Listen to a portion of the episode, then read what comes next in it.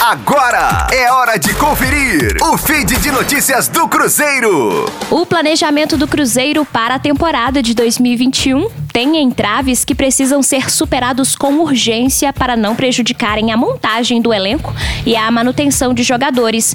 E o que pesa neste momento é a capacidade financeira da Raposa, acumulando uma dívida que supera um bilhão de reais, segundo seu último balancete.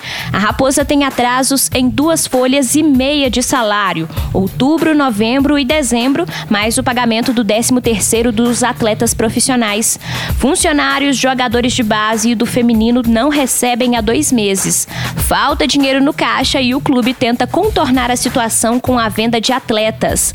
Mesmo ciente da dificuldade financeira do Cruzeiro, o técnico Felipão quer cinco reforços para a próxima temporada. O treinador já sinalizou que buscará jogadores mais experientes com rodagem na Série B principalmente. Entretanto, a busca por esse perfil costuma render mais custos, principalmente salariais.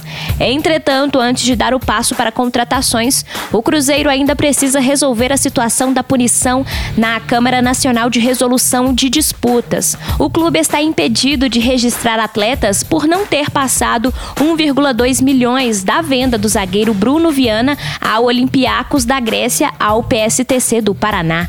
Rosane Meirelles com as informações do Cruzeiro na Rádio 5 Estrelas. Fique aí! Daqui a pouco tem mais notícias do Cruzeiro. Aqui, Rádio 5 Estrelas.